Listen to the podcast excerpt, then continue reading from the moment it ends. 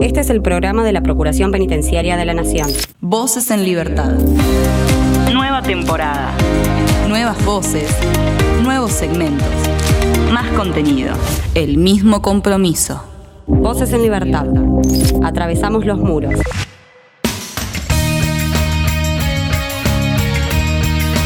Comenzamos un nuevo episodio de Voces en Libertad, el programa de la Procuración Penitenciaria de la Nación.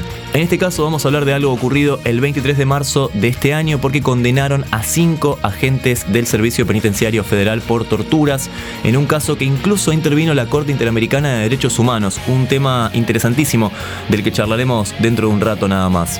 Por otro lado y con la excusa del Día Mundial de la Salud, vamos a hablar sobre cómo está justamente la salud dentro de las cárceles. Estamos atravesando todavía esta pandemia de COVID-19, así que bueno, es un tema muy interesante para, para, charlar. Como siempre está Tomás Rodríguez Ortega en la edición, está el equipo de relaciones institucionales con colaboración de prensa en la producción, Florencia Sosa, mi nombre es Damián Fernández y esto es Voces en Libertad.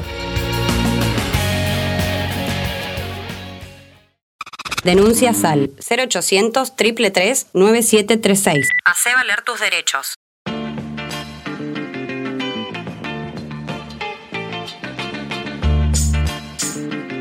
Bueno, vamos a hablar de lo ocurrido el 23 de marzo de este año, del 2022, porque condenaron a cinco agentes del Servicio Penitenciario Federal por torturas en un caso que incluso intervino la Corte Interamericana de Derechos Humanos. Es un caso del año 2007, de diciembre de 2007. Para hablar de esa cuestión estamos en comunicación con el doctor Sebastián Pasilio, coordinador de querellas del equipo de legal y contencioso penal de la Procuración Penitenciaria de la Nación. Sebastián, ¿cómo estás? Damián y Florencia te saludamos. ¿Qué tal? Buen día, ¿cómo andan? ¿Todo bien? Bien, bien, todo bien. Bueno, me alegro. Eh, bueno, Sebastián, empecemos hablando de este, de este caso que tiene varios años, ¿no? Por supuesto, y finalmente se ha, se ha llegado a una, a una condena. Si querés, empecemos hablando de cómo fue, dónde fue, qué fue lo que, lo que sucedió allá por el 2007. Sí, el hecho, bueno, es del 9 de diciembre del 2007, uh -huh. como bien decís, ¿no? Lleva su tiempo la causa. Yo creo que el, el, caso este, ¿no? Y la noticia de la sentencia es, es particularmente interesante eh, por dos cosas, ¿no? Primero porque el caso tuvo, como vos comentabas, tuvo una cierta trascendencia internacional por la intervención de la Corte Interamericana. Y, y en segundo lugar porque el caso judicial resume bien, digamos, condensa, eh, por un lado, todo lo que se puede hacer mal y que habitualmente se hace mal dentro de las causas judiciales por torturas y malos tratos, y por otro lado, lo que puede, digamos, contrarrestar esas tendencias a, la impunidad para que los casos lleguen a, buen puerto, ¿no? A buen puerto para, la sanción de la, de la, tortura. Bueno, en este caso están los dos, los dos frentes ahí en la causa por suerte con un buen resultado final.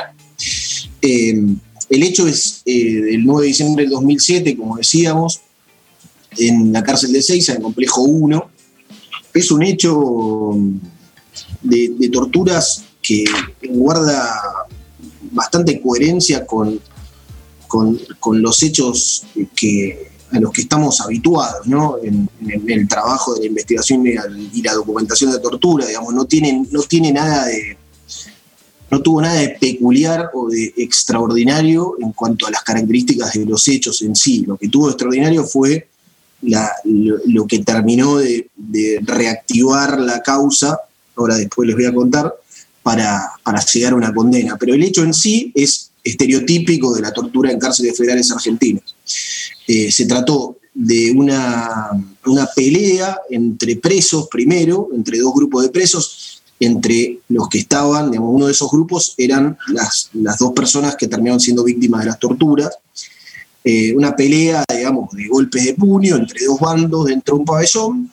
Eso deriva en la, en la intervención del de grupo de requisa del complejo, en lo que denominamos requisa extraordinaria o post-conflicto, que habitualmente, ¿no? esto está documentado en las investigaciones de la Procuración, es una de las situaciones en las que se desarrolla con mayor intensidad la violencia física contra detenidos, ¿no? Eh, la, requisa post-conflicto. Bueno, eh, entra la requisa, esto es en horario nocturno, alrededor de las diez y media de la noche, eh, de forma muy, muy violenta, por supuesto, y la violencia se concentró en particular contra quienes identificaban como intervinientes en la pelea previa, ¿no? Y entonces a los que el celador del pabellón le señala la requisa como protagonistas de la pelea, primero los encierran en sus celdas, ahí les empiezan a pegar, a una de las víctimas eh, lo vamos a llamar Lucas, ¿no? Para, para no dar sus, datos completos, eh, lo encierran en su celda, le empiezan a pegar, ahí eh, sufre una de las, de las primeras lesiones que luego fueron documentadas, le pegan un palazo en la cabeza que produce una herida cortante, importante.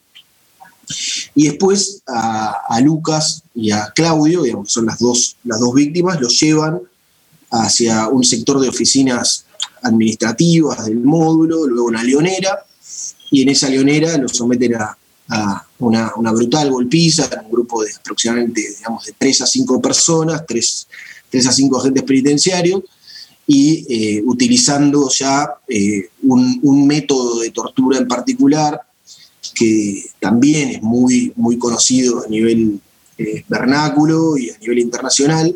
Acá lo conocemos vulgarmente como pata pata y a nivel internacional se conoce como falanja o bastinado que, bueno, consistió en que los tiran al suelo con esposas eh, con las manos hacia atrás, eh, boca abajo, mirando hacia el piso y las piernas flexionadas hacia arriba, les sacan los calzados y las medias y les dieron palazos en las plantas de los pies. Ese es el método de tortura conocido como falanja. bueno, los golpes se concentraron en las plantas de los pies, pero también en otras partes del cuerpo, particularmente en la espalda y, demás. Eh, como te decía antes, ¿no? la, causa judicial eh, en, un principio eh, condensó todos los, los, defectos que habitualmente tiene el tratamiento judicial de estos casos, que es que sistemáticamente son archivados eh, tras un, corto lapso de tiempo y con resultados insatisfactorios para la comprobación de los hechos y, la identificación de responsables. ¿sí? La causa había sido archivada en poco tiempo. La, la justicia federal de Lomas de Zamora en ese primer momento había argumentado para fundar ese archivo que eh, las víctimas en sus testimonios eh, supuestamente habrían brindado poca colaboración a la justicia. No habían aportado testigos presenciales, no habían podido reconocer a sus agresores y además a raíz del miedo que tenían, esto después se terminó demostrando en el juicio oral, a raíz del miedo que tenían realmente querían, en ese primer momento querían dar eh, pocos datos y no querían, no querían saber nada en realidad con, con seguir adelante con la causa. Sebastián, justamente ahí te quiero interrumpir un segundo para hacerte una consulta, porque muchas veces lo que nosotros contamos acá eh, en el programa, cuando hablamos de denuncias por casos de tortura o malos tratos, es que muchas de las personas, de las víctimas que sufren estos hechos, no denuncian por miedo a represalias. En este caso, ¿cómo toma conocimiento del hecho la Procuración y qué aportes se hicieron a la causa? Es así, es tal cual. Eh, y es la causa esta es un buen ejemplo de eso, ¿no? Eh, acá la, peculiaridad fue que em, cuando la procuración los va, a ver a las víctimas y, documentamos las lesiones con informes médicos y fotografías, ellos en un primer momento no consintieron la, realización de la denuncia, como bien decís vos, tal cual ocurre habitualmente en, siempre históricamente la mayoría de los casos, que incluso son comunicados a la Procuración, las víctimas no quieren eh, iniciar una, denuncia penal y por supuesto nosotros estamos obligados a respetar su voluntad a raíz de, lo que establece digamos, el protocolo para la investigación de estos casos, que es el protocolo de Estambul. Y en este caso ellos también no consintieron la realización de la denuncia, pero lo que sucedió fue que el abogado defensor de, los pibes, el abogado que tenían en ese momento, también los va a ver, los ve cómo estaban, de asustados y de lesionados. También al abogado le dicen que no querían eh, denunciar penalmente, pero el, abogado, digamos, no se conformó con eso y por, su, por su propia, por su cuenta, digamos, hizo una denuncia sui generis, digamos, informal, ante el juzgado de ejecución a cuya disposición estaban las víctimas, que no era, digamos, no era formalmente una denuncia penal. Lo que dijo es, eh, bueno, los dos, mis dos representados están lesionados, solicito que se les tome declaración en, el marco del legajo de ejecución y que eh, manden a, verlos a, un médico forense.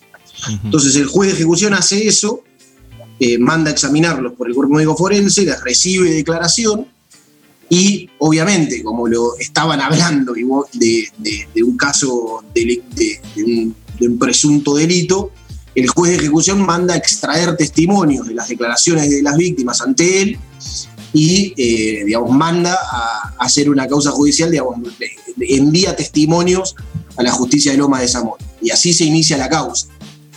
Digamos, eh, se inicia eh, indirectamente, no directamente a través de la denuncia de ellos, sino indirectamente por la extracción del testimonio del juzgado de ejecución. Bien. Y la intervención de la Procuración fue, sí, perdón, la intervención de la Procuración fue una vez que nos enteramos que ya estaba iniciada la causa judicial, ahí sí aportamos el informe médico del médico de la Procuración que ya teníamos y la fotografía de las lesiones. Eh, Sebastián, ¿te, puedo, ¿te podemos pedir cinco minutos más? Porque la verdad que es un tema eh, que tiene mucha tela para cortar y estaría bueno que, podamos meter un, segundo bloque, ¿te, parece? Sí, sí, sí, no tengo problema. Dale, excelente. Entonces, ya seguimos esta charla entonces con el doctor Sebastián Pasilio.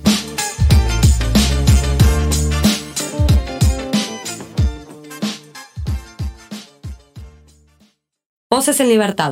Un programa de la Procuración Penitenciaria de la Nación. Perdóname, pero no estoy para volver a despertar cerca tuyo. Ya me hiciste mal, hoy te miré y al parecer ya no hay lugar, ningún lugar para mí.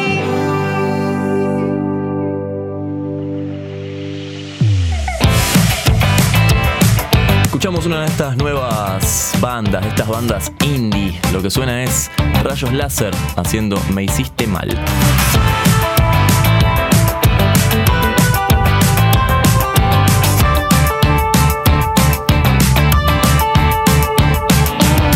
Volví a cantar esa canción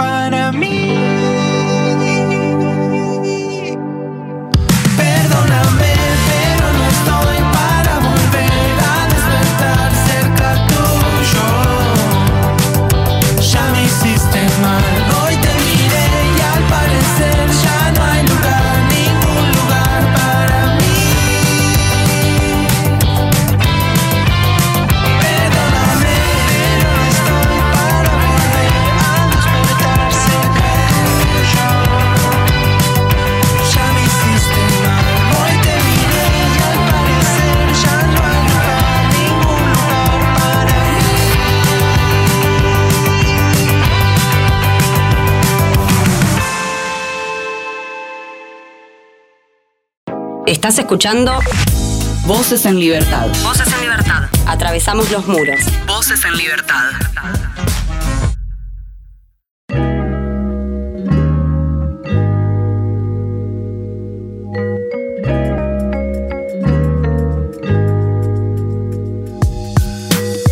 Continuamos esta charla con el doctor Sebastián Pasilio, coordinador de querellas del equipo de legal y contencioso penal de la Procuración Penitenciaria de la Nación, hablando entonces de este caso en el cual condenaron a cinco agentes penitenciarios del Servicio Penitenciario Federal justamente por eh, torturas eh, en un caso en el que incluso intervino, y con esto quería, quería que arranquemos, la Corte Interamericana de Derechos Humanos. ¿Cómo, cómo llegó este caso hasta, hasta allí?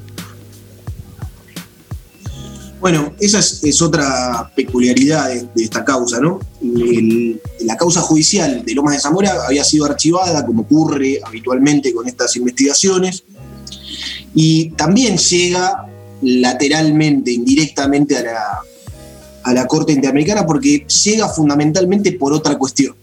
La cuestión por la que llega es eh, eh, porque se estaba discutiendo la constitucionalidad, es decir, la legalidad de las penas de prisión impuestas a estos dos pibes, entre otros, eh, porque habían sido eh, condenados a penas de prisión perpetua siendo menores de edad. Entonces, eh, esa cuestión, la, legalidad de la imposición de, prisión a perpetuidad, había, había transitado toda la vía interna eh, llegando a la Corte Suprema de Justicia y los representantes de, estos pibes, estaban asesorados por UNICEF incluso, eh, llevan esta cuestión de la legalidad de imponer penas de prisión a perpetuidad a menores de edad, llevan la cuestión a la Corte Interamericana. Y cuando llevan la cuestión a la Corte Interamericana, plantean no solo esa, esa cuestión en sí misma, sino varios hechos de malos tratos y torturas que habían sufrido este grupo de, menores que habían sido condenados a perpetua. Y dentro de esos hechos estaba este. ¿no? Entonces, el tema quedó lateralmente eh, bajo, bajo examen de la Corte Interamericana. Entonces, cuando examina la cuestión la Corte Interamericana, hablamos de mayo del 2013, en su sentencia, además de declarar la, la ilegalidad de esas condenas a perpetua, se pronuncia respecto de esos hechos de, torturas y malos tratos que habían sufrido estos jóvenes a lo largo de sus detenciones. Y respecto a esta causa, revoca el, archivo y, obliga al Estado argentino a reabrir la investigación.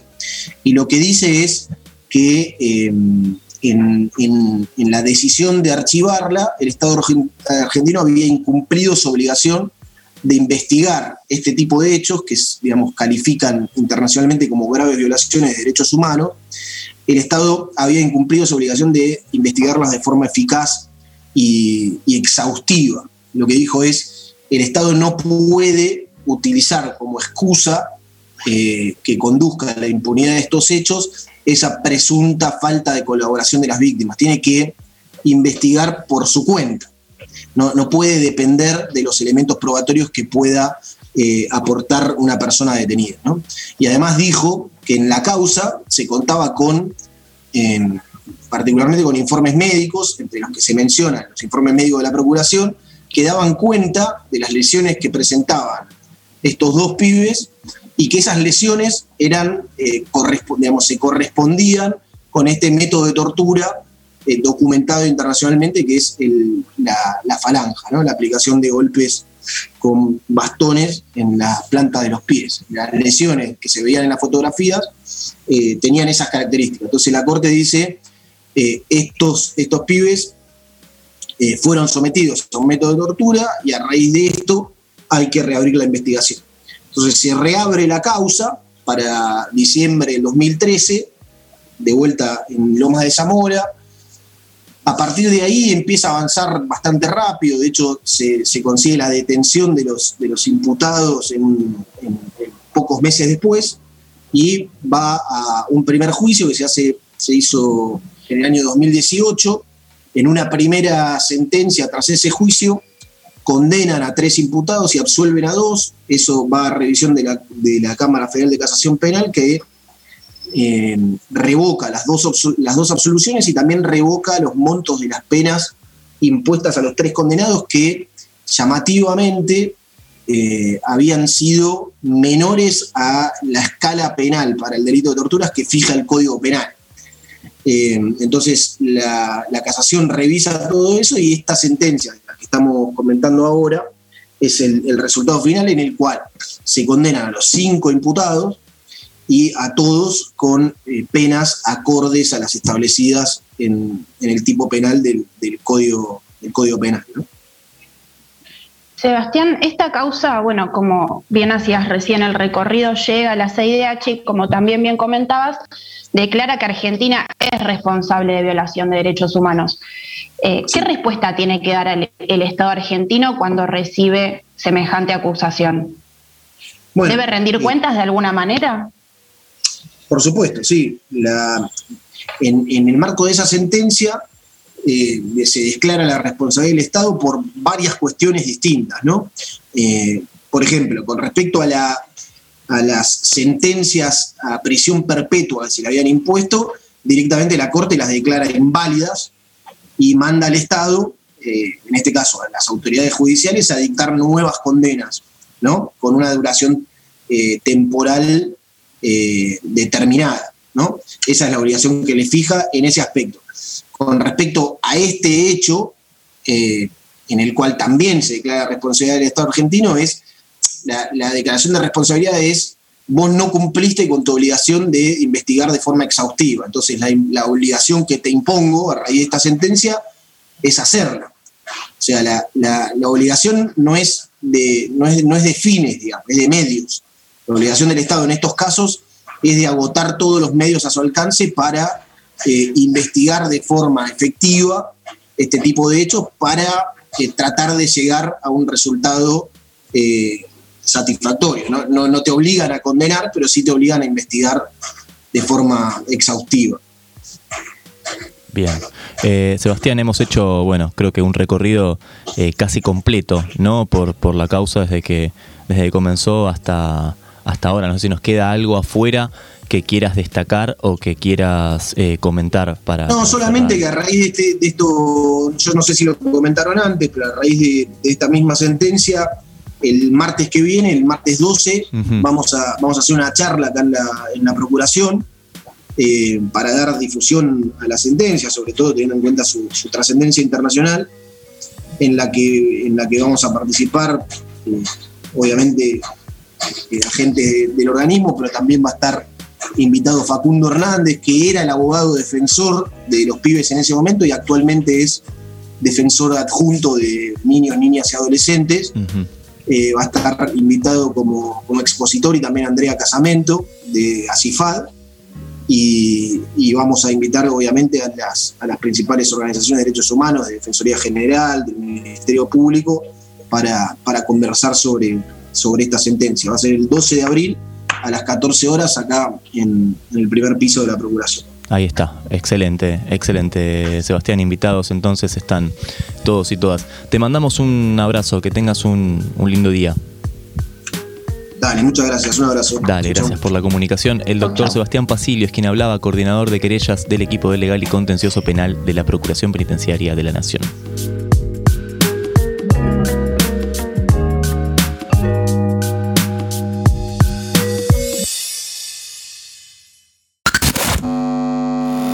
Síntesis de la semana.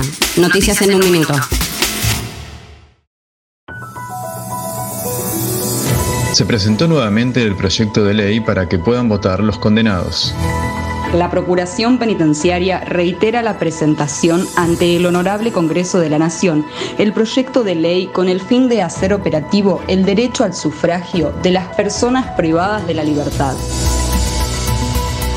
El plan documentario completó su recorrido por las cárceles de la provincia.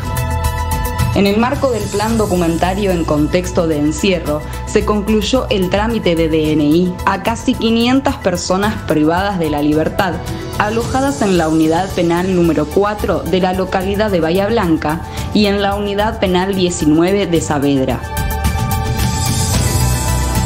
Comienzo del ciclo electivo 2022 en la unidad 22.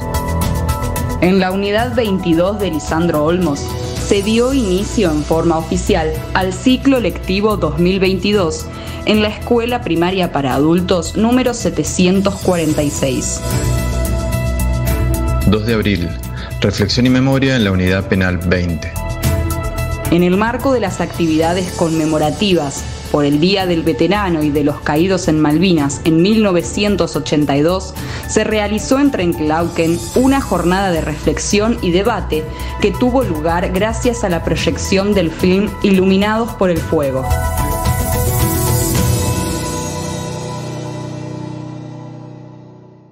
Voces en Libertad. Un programa de la Procuración Penitenciaria de la Nación.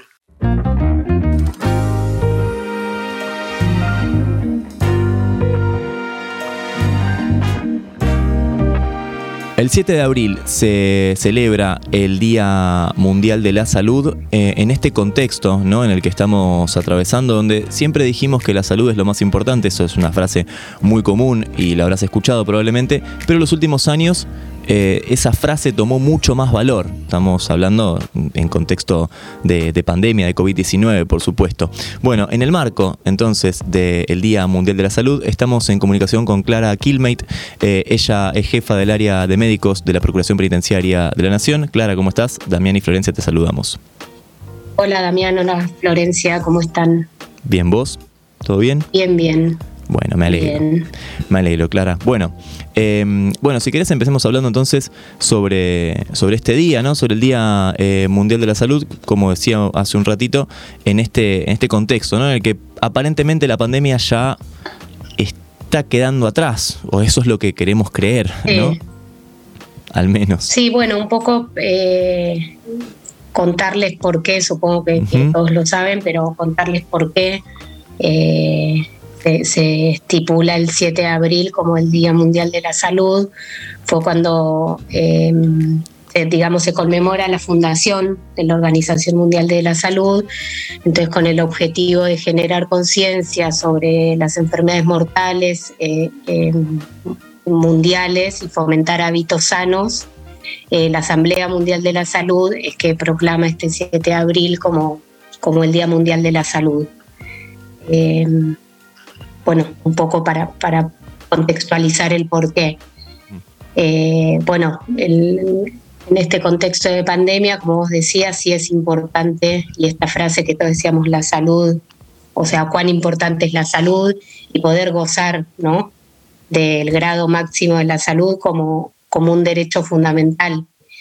Eh, bueno, todos sabemos que el, que el, derecho a la salud está eh, consagrado en la Constitución este derecho tiene que ser em, asequible a todos los servicios de, atención a la salud, recibir una calidad suficiente, sin distinción de edad, de etnia, de religión, de orientación sexual, de identidad de género o estatus migratorio.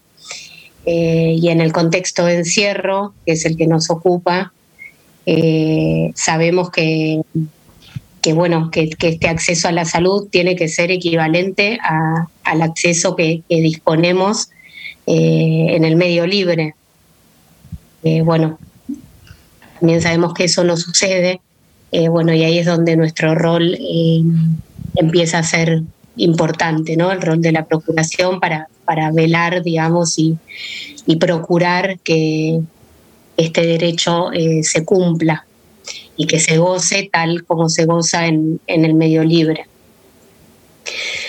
Creo que el, COVID o la pandemia puso eh, de manifiesto, si bien lo sabíamos, y bueno, que hay eh, varios estudios e inclusive la, investigación que, que, salió desde la Procuración también medio en el contexto de pandemia, que, pero que inició antes, Digo, la pandemia puso en evidencia la deficiencia de la atención a la salud en el contexto de encierro, sobre todo por, bueno, por las condiciones ¿no? insalubres y de hacinamiento eh, que se vive y que viven los, los detenidos. Clara, eh, eh, algo de lo que venimos hablando hace muchísimos programas ya, porque hace muchísimo tiempo que, que estamos en pandemia, tiene que ver con que el acceso a, distintos derechos y sus deficiencias adentro de las cárceles se vio más expuesto que nunca con el tema de la pandemia. Y nosotros que, acá estamos hablando del acceso a la salud, eh, quería consultarte para que vos nos puedas contar sobre qué deficiencias hay en el servicio de salud intramuros. ¿Cuáles son esas deficiencias que vos podrías enumerar?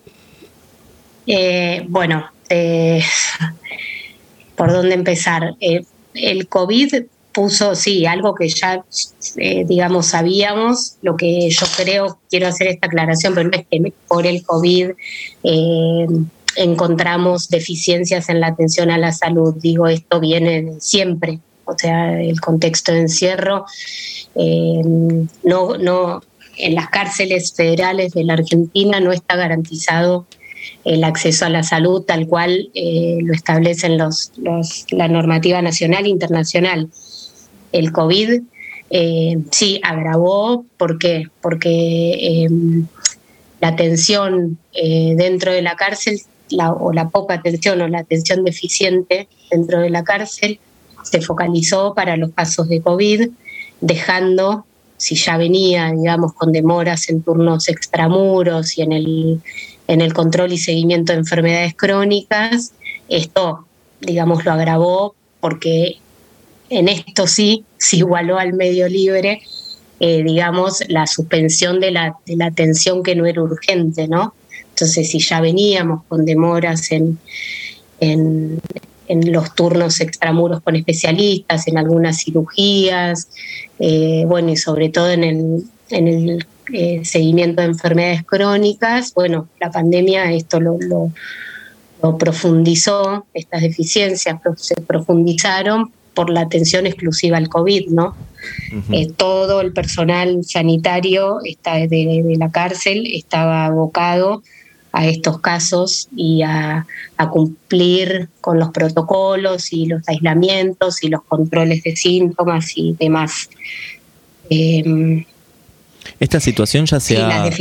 Perdón, ¿esta situación ya se ha normalizado eh, un poco o... No. No.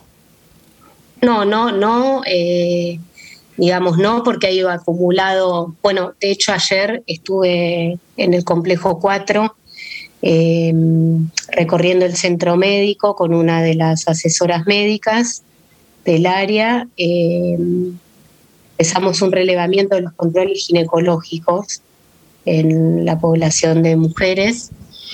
Y bueno, eh, nos entrevistamos con el director médico y tienen una, una demora, eh, sobre todo no en la, solo en la realización de los, de los estudios, obtención del turno y realización de los estudios, mamografía y Papa Nicolau, como controles básicos ¿no?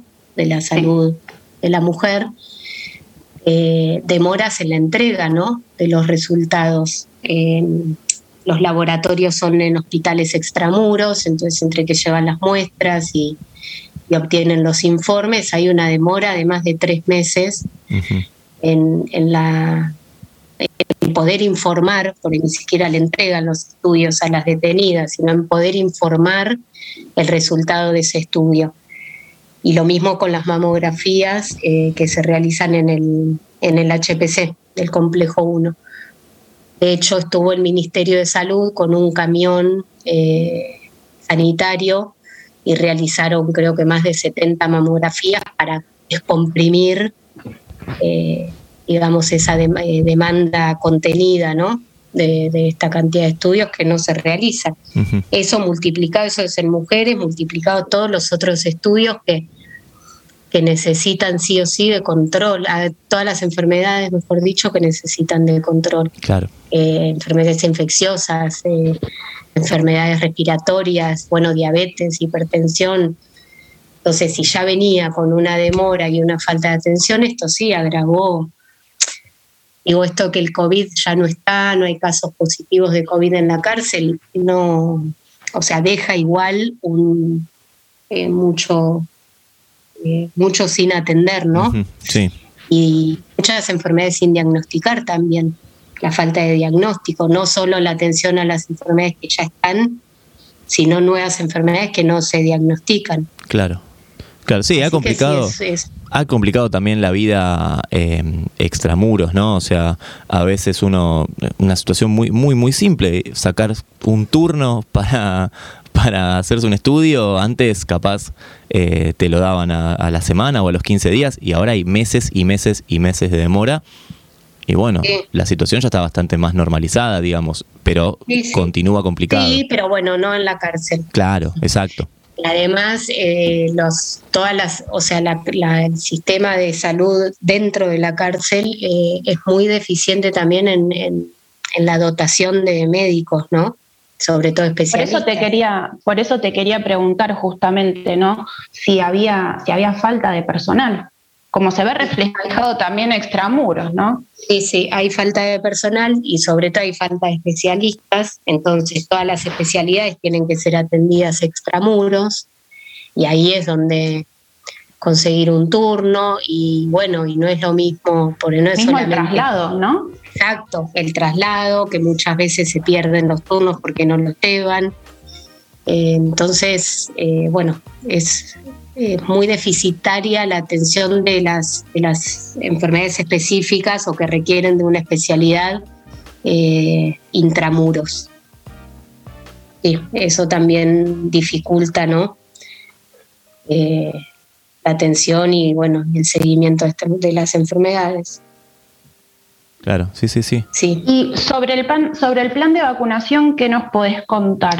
Porque, bueno, sabemos que el Servicio Penitenciario Federal, por lo menos en lo que a nosotros nos compete, semanalmente va, va publicando los datos y parece que, no, tienen, va en marcha. Sí, sí, sí, tienen casi te, te puedo decir así ahora lo más fresco es como del complejo 4, creo que quedan 17 detenidas sin vacunarse. Eh, y ya estaban, habían llegado ayer 100 dosis para completar la tercera dosis. Calculo que eso más o menos está, está igual en el resto de los complejos. Con la vacuna del COVID ya no hay, digamos, más allá de los que no se quieran vacunar por una decisión personal, eh, no hay inconveniente en el, en el acceso ¿no? a la vacunación. No empezó todavía la la campaña de, vacunación antigripal. Eso también tiene, es importante que se inicie, ya se inició a nivel nacional, pero no todavía dentro de la cárcel. También estaremos atrás de, eso porque es muy importante que, que, puedan acceder a esa vacuna, ¿no? Lo mismo que la de neumonía. Son las dos que se tienen que empezar. Exacto. Em, Clara, te agradecemos mucho la, comunicación. Eh, bienvenida a Voces en Libertad. Seguramente estaremos consultándote eh, un poco más, un poco más seguido. Bueno, bueno, como no, cuando quieran a disposición. Muchas gracias. Muchas gracias. Muchas gracias. Mandamos un abrazo. Eh, la que hablaba es Clara Killmate. Ella es jefa del área de médicos de la Procuración Penitenciaria de la Nación. al respecto, entonces, o como excusa, mejor dicho, del Día Mundial de la Salud.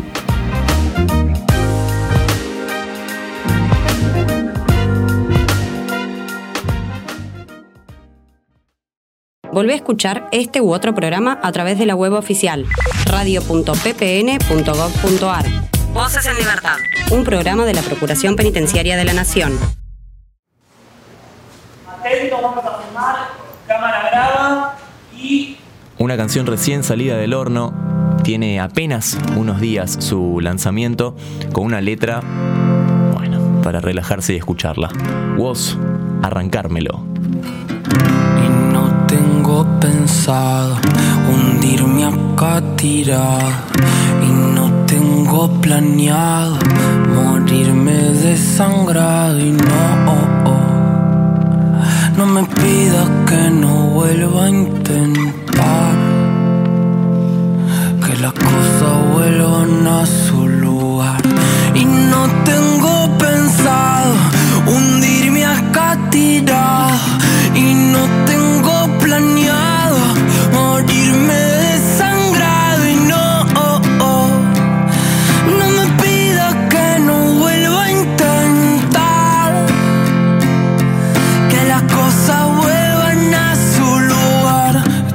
siendo cuidadosos como caminando por un piso resbaloso, sabiendo que un paso en falso nos lleva al fondo del pozo. Será lo tembloroso de la espuma bailando en mi corazón rabioso. Entender todo es un poco soberbio, querer explicar todo es un poco por nervio, por eso hablo hasta por los codos y me pongo ebrio y ya no sé si jodo, me lo tomo en serio y desconfío. El miedo a dar un salto y encontrar a vacío, ansio que esto que siento no sea mío, porque de pronto se siente tan frío. Parece que saber hacerse bien es todo un desafío. Que rabia me da el amor, voy a arrancármelo. Que rabia me da el amor, voy a quedármelo.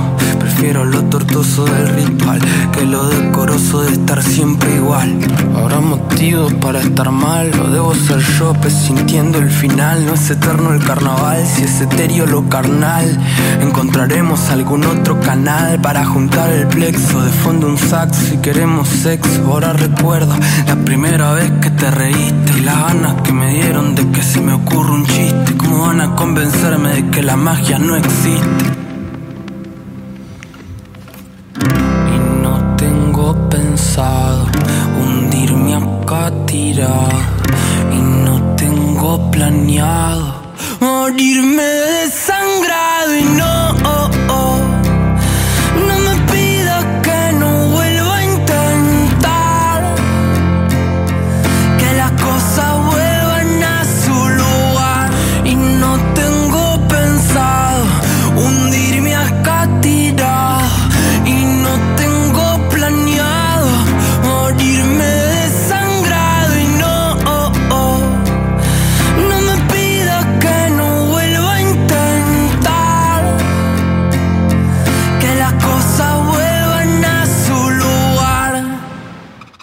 Denuncia SAL 0800 333 9736. Hacé valer tus derechos.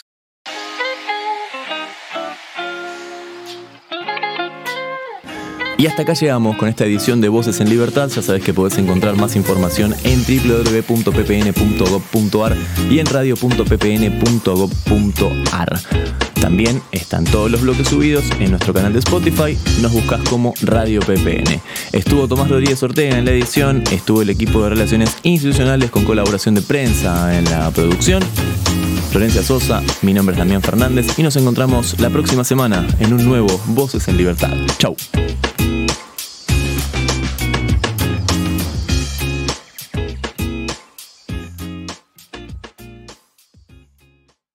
Volvé a escuchar este u otro programa a través de la web oficial radio.ppn.gov.ar. Voces en libertad. Un programa de la Procuración Penitenciaria de la Nación.